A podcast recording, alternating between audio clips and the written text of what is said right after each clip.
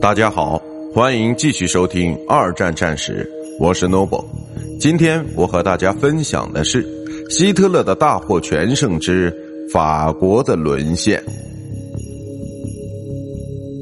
法国军队一直以来都是欧洲地区最强大的，但是在一九四零年，他却在短短数周的战斗中被彻底击败。其中的原因包括士气低落，以及在面对凶恶的蓄谋已久的敌人时缺乏英明的领导。一九四零年五月前，虽然在西线战线并没有爆发过重大战役，但却布置了许多作战计划。希特勒早就想突破这条战线，最终他批准了一个激进的作战计划。从而避免在进攻法国马奇诺防线的事务上陷入困境。其第二支主力部队向比利时和荷兰推进，并击败了这些国家，同时将英法联军部队牵制住，迫使其前来救援。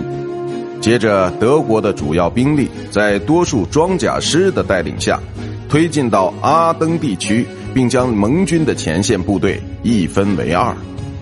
盟军的策略依然是防守，并只在等待英国海军将德国封锁堵塞的同时，积攒起自己的力量。在遭到德军的袭击之后，其计划就是与比利时人与荷兰人组成一道联合防线。不幸的是。